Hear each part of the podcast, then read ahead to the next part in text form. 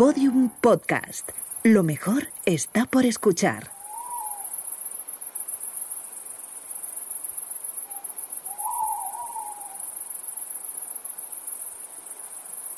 En diciembre de 2017, tres personas fueron asesinadas en una fría noche en un pueblo de la provincia de Teruel. Se llamaban José Luis Iranzo, Víctor Jesús Caballero y Víctor Romero. Nueve horas después, Norbert Fejer, alias Sigor el ruso, era detenido. Estaba tirado en una cuneta a unos kilómetros de allí. La huida de este criminal había llegado a su fin, pero ese solo era el principio de una historia llena de mentiras, incoherencias y preguntas sin responder.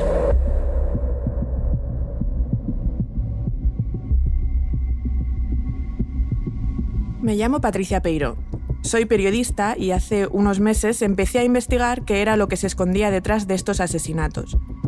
Una investigación que me ha llevado a recorrer rincones de la España vacía, a hablar con policías, con vecinos, con alcaldes, con psiquiatras, abogados, fiscales y periodistas de España, Italia y Serbia. Norbert Speer alias Igor Somos ante un psicópata. El pesar del gobierno, de todo el gobierno, Inicialmente se decía lo de la bicicleta y Desde el momento que se producen los asesinatos, se activa un con que tenemos un territorio muy extenso, muy pocos habitantes. El civil que metieron aquí otra vez pasó al lado. Sé que no estaba en la misma posición, pero es claro, ¿quién garantiza eso de noche? Y empezamos a escuchar que hay por ahí asesinatos. asesinatos. Decenas de personas me han ayudado a dibujar el viaje de Igor el ruso. Un asesino que ni era ruso ni se llamaba Igor. Su relato mezcla lo inverosímil con lo increíble y comienza con un preso a la fuga atravesando Europa en bicicleta sin dejar rastro.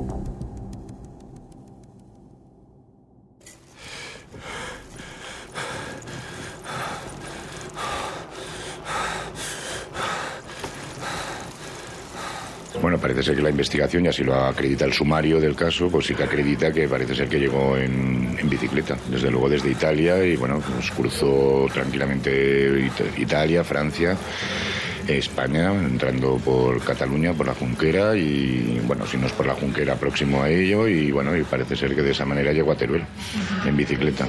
Realmente es una persona que había llevado una vida errante, es decir, una persona pues que, bueno, que, nació en Hungría eh, y, bueno, y a partir de ahí, bueno, pues ha ido moviéndose sin una estabilidad 100%.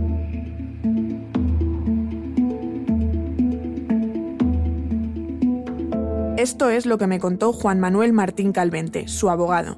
Enseguida descubrí que en esta historia nada es lo que parece y que las versiones chocan desde los primeros pasos del asesino. Bueno, inicialmente se decía lo de la bicicleta y al ver la tontería que supone luego han dicho que solamente recorría en bicicleta, que tampoco me lo creo, la zona. No hay explicación de cómo ha llegado este señor desde Italia a España.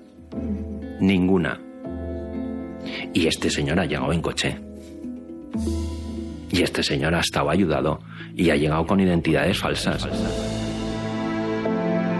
Esto es lo que afirma Mariano Tafalla, abogado de la acusación. Durante todo este tiempo he intentado responder a varias preguntas que resuenan en mi cabeza desde que conocí la historia de Igor. ¿Cómo llegó a España? ¿Cuáles eran sus motivos? ¿Recibió ayuda de alguien? ¿Se hizo todo lo posible para detenerle? ¿Se escuchó a los vecinos de Teruel? Y sobre todo, ¿quién es Igor el ruso?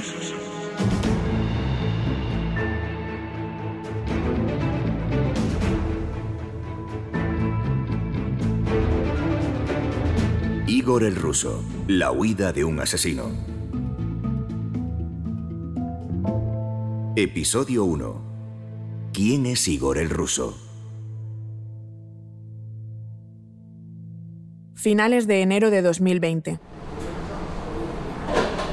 Igor el ruso sale de prisión para afrontar el primero de sus tres juicios en España. Es la primera vez que le veo desde que empecé a seguir su historia. Su frialdad pone los pelos de punta. La Audiencia Provincial de Teruel ha construido específicamente para este juicio una jaula de cristal. Desde dentro busca a las cámaras, hace la señal de la victoria, sonríe. Me cuentan que minutos antes ha pedido con altivez que la vista vaya rápido, porque tiene cosas que hacer. La actitud del criminal no deja a nadie indiferente.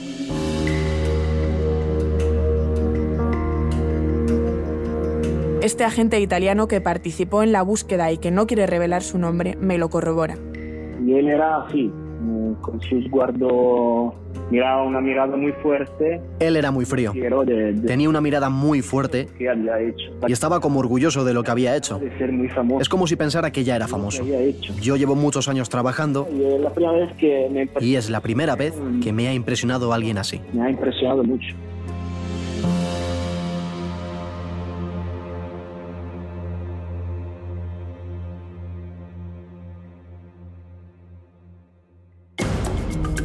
La carrera delictiva de Norbert Feger llegó a su fin el 15 de diciembre de 2017. Pero su historia está repleta de preguntas. En su haber figuran dos decenas de identidades falsas y múltiples versiones de su pasado. Que fue adiestrado militarmente, que trabajó de gigoló en España, que tuvo conexiones con el narcotráfico. ¿Cómo pudo escapar de Italia siendo uno de los presos más buscados? ¿Y cómo llegó a España si era perseguido por la Interpol? ¿Por qué Teruel?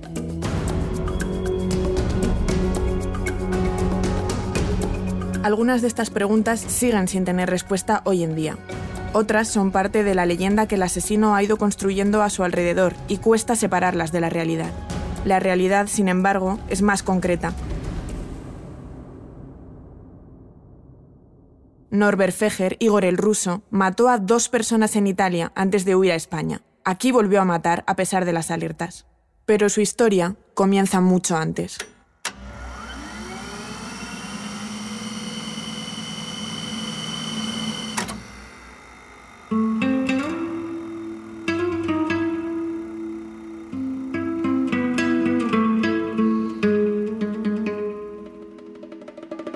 Norbert Feger nació en Subotica, en Serbia, el 10 de febrero de 1981.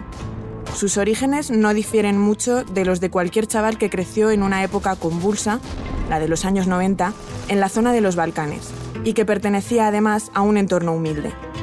Una periodista serbia a la que conozco a través de un compañero me recomienda hablar con Giovanna Alexic.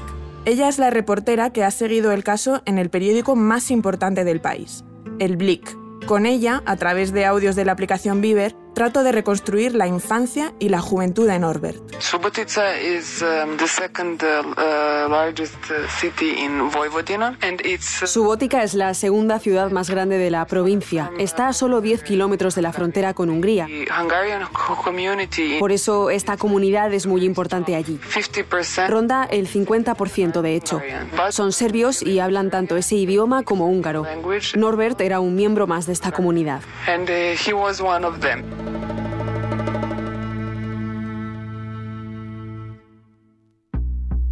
Personas cercanas a Norbert aseguran que reniega de la nacionalidad serbia. Nunca ha pedido traductor de serbio ni de húngaro, solo de italiano, un idioma que habla perfectamente.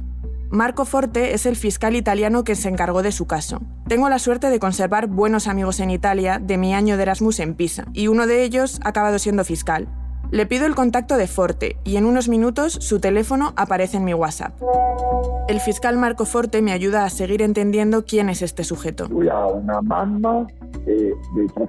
Tiene una madre, hermanos y hermanas. Su madre se casó varias veces, así que tiene también hermanastros y hermanastras. El padre se fue cuando él era pequeño.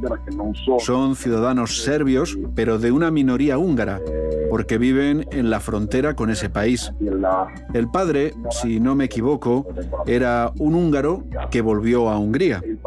Él vivía con su madre y con sus hermanos pequeños antes de venir a Italia.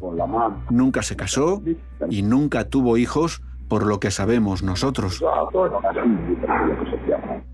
El número de hermanos no está claro, pero sí se sabe que Norbert es el mayor de todos. Tiene dos hermanas, Silvia, que tiene un hijo de 7 años, y Nicoleta, hija del segundo matrimonio de su madre, Susa. La página de Facebook de Igor, todavía activa, da algunos detalles sobre sus relaciones. Se puede ver que los familiares con los que más relación mantenía son precisamente sus hermanas Silvia y Nicoleta. Entre su lista de amigos también está su madre Susa, quien escribe en una de las publicaciones que está muy orgullosa de sus hijos y de su nieto.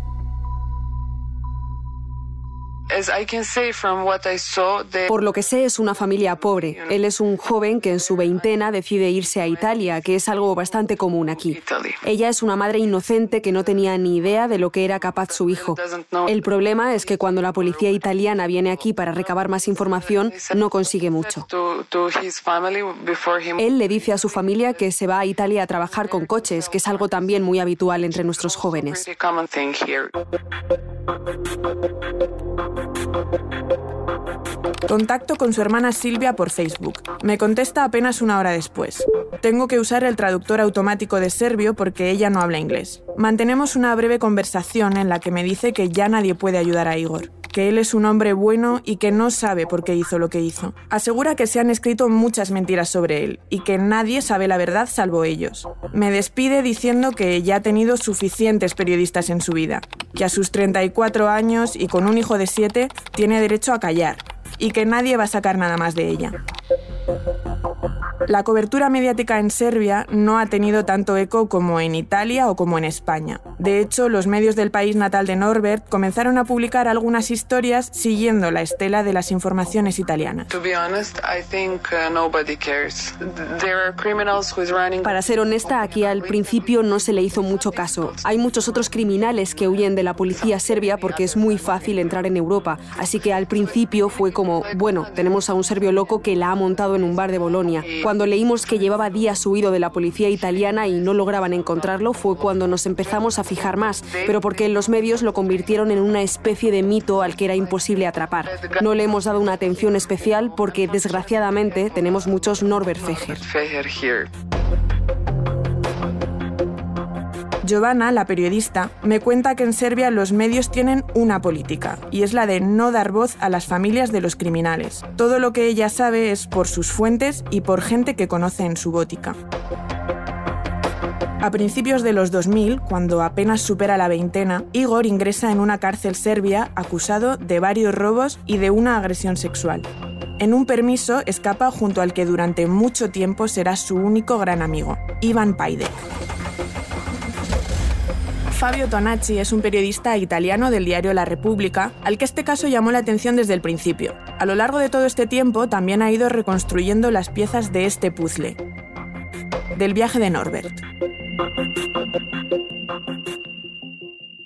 Lui quando arriva in Italia nel 2005 la prima volta, lui scappa dalla sua Serbia. Cuando llega a Italia en 2005 la primera vez, escapa de Serbia, de donde él es. Allí ha sido condenado por robo y por violencia sexual sobre una menor. Huye de la prisión junto a su amigo croata Ivan Pajdek. Italia Norbert Fehr, che questo è il suo vero nome, Norbert e Norbert Fejer, ese es su verdadero nombre. Ese mismo año lo detienen por robo y lo meten en prisión. Él esperaba ser repatriado a Serbia, donde ya había sido condenado y donde se había escapado. Pero increíblemente es condenado a pocos meses de prisión por robo y acaba saliendo a la calle. a qualche mese e quindi subito rilasciato per furto.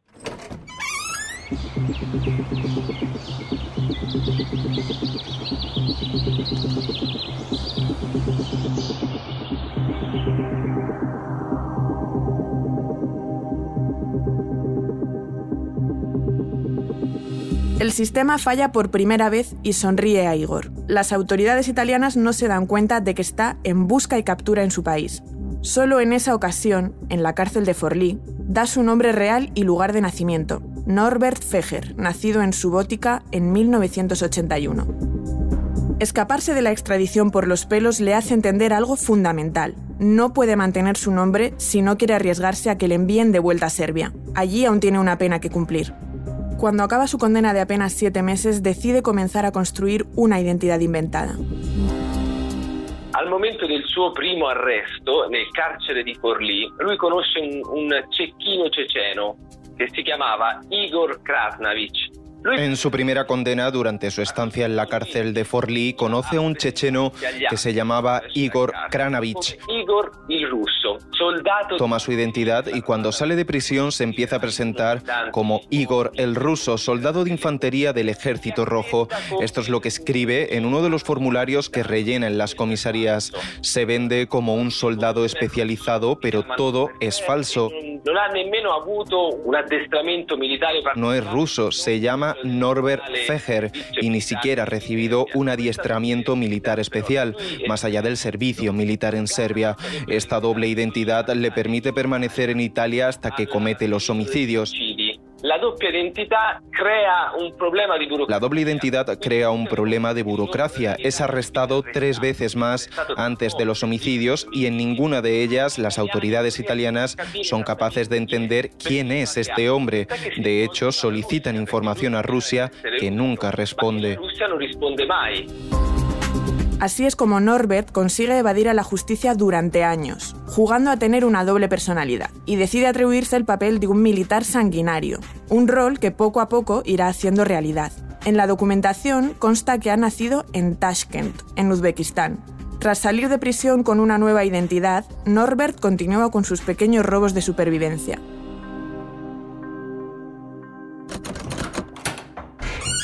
Le vale todo. En una ocasión, por ejemplo, entra en una casa en la que han dejado cocinando pollo a fuego lento y se lleva unos muslos. La carriera criminale di Norbert Fehr, alias Igor il Russo, in Italia è un'escalation verso... La carrera delictiva en Italia de Norbert Feger, alias Igor, es una escalada. Cuando llega a Italia no tiene a nadie, así que se dedica a vivir en casas abandonadas en el campo entre Bolonia y Ferrara y hacer pequeños trabajos en negro para cooperativas y para los agricultores de la zona de Ferrara.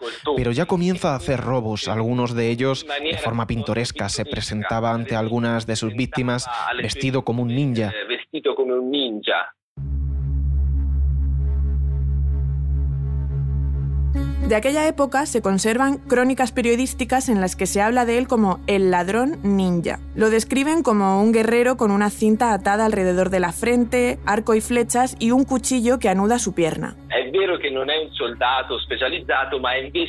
Es cierto que no es un soldado especializado, pero sí que se adapta a todas las situaciones. Vive en el bosque, sale del bosque por la mañana, va a trabajar o a robar y vuelve al bosque, a las casas abandonadas. A veces sale solo cuando es de noche con la luna llena. Verdaderamente es un sujeto particular. Insomma, è un soggetto oggettivamente particolare. 2007. En uno de los atracos, Norbert se asusta y se corta con los cristales rotos de una puerta, dejando rastros de sangre. Los policías no tardan en dar con él y entra en prisión por segunda vez. Es en ese momento cuando comienza la confusión con sus identidades. Él asegura ser Igor Baklavich, exmiembro de la Armada Roja, mientras que las huellas digitales almacenadas en el sistema indican que se llama Norbert Feger. Finalmente lo registran con el nombre de Igor. Durante dos años, las autoridades italianas envían solicitudes de información a Rusia sobre este sujeto, pero nunca obtienen respuesta. Es un fantasma.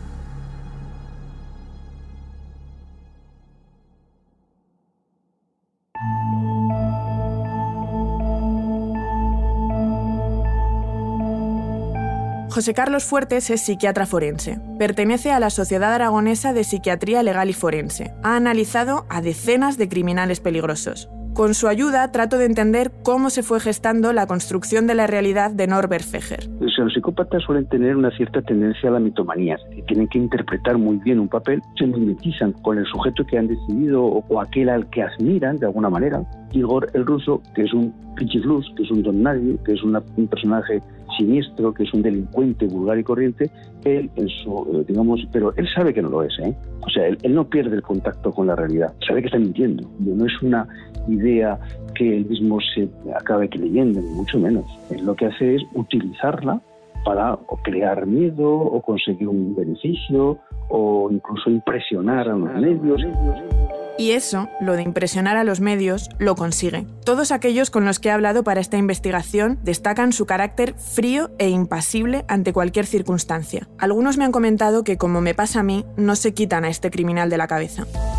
Estamos ante un psicópata, que estamos ante una personalidad que tiene unos rasgos de frialdad emocional, de nula empatía, un desprecio absoluto por la vida de los demás, es un ególatra, egocéntrico. Todo eso, insisto, llevado a un extremo muy importante, muy elevado. El psicópata lo que hace es juntar todas esa serie de características y todas juntas las mezclas, las agitas y sale una bomba. La vida criminal de Norbert Feger solo acaba de empezar. Su obsesión por la supervivencia irá en aumento, igual que su desprecio por la vida. Si hay un obstáculo en su camino, no dudará en eliminarlo. Me estorba, lo mato. Algo que me impide conseguir mi objetivo, lo elimino. Eso es el no tener ningún tipo de, primero, de empatía con el que está enfrente, que es un ser humano. En segundo lugar, eh, un egocentrismo y una egolatría brutal. Ellos son el centro, ellos son Dios. Y todo lo que se oponga a mis deseos, pues estoy eh, legitimado para destruirlo.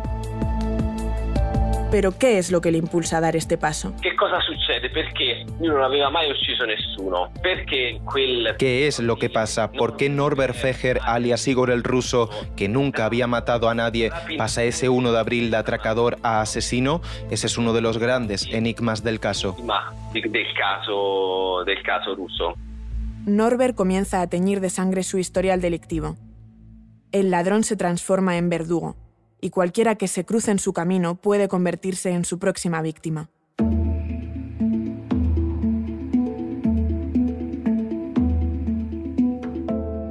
Igor el Ruso, la huida de un asesino. Una producción original de Podium Podcast.